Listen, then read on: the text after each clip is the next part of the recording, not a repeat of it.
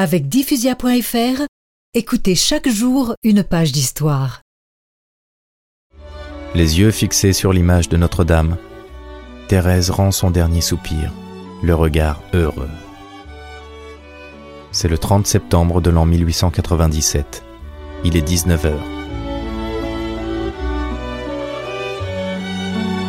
28 ans plus tard, Pie XI signe le décret de canonisation et reprend les mots de Thérèse sur la petite voie d'enfance vers la sainteté.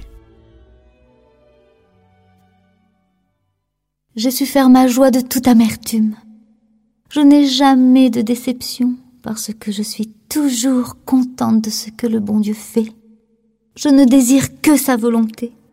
Je me suis passionnée pour l'oubli. La charité paternelle, c'est tout sur la terre. Ma vocation, c'est l'amour. À l'aube du troisième millénaire, le pape Jean-Paul II a élevé à la dignité de docteur de l'Église la petite carmélite de Lisieux.